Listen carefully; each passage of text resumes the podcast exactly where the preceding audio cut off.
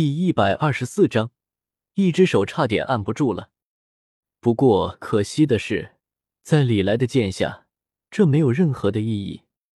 火焰长剑在瞬间斩出，那头十万年修为的死亡蛛皇没有任何的抵抗，便直接被火焰长剑斩飞。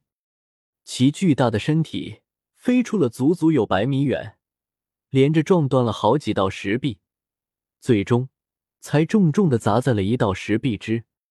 仅仅只是挨了一剑，这死亡蛛皇便已经变得无比的凄惨。原本的八只爪子断掉了三只，浑身焦黑，金色的火焰不断的在他的身燃烧着，发出吱吱的声音。身一道狰狞的剑痕，更是几乎将他整个切开。插一句，咪咪阅读 A P P Memory 真心不错，值得装个。毕竟可以缓存看书、离线朗读。死亡蛛皇那凄惨的哀嚎声，充斥在整个地下石窟之中。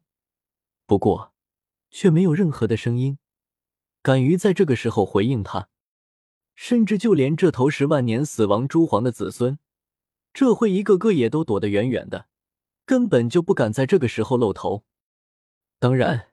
这头十万年死亡蛛皇也没指望自己的子孙们能够跳出来救自己，尽管被一剑重创，但是这头死亡蛛皇的求生成程依然相当的强烈。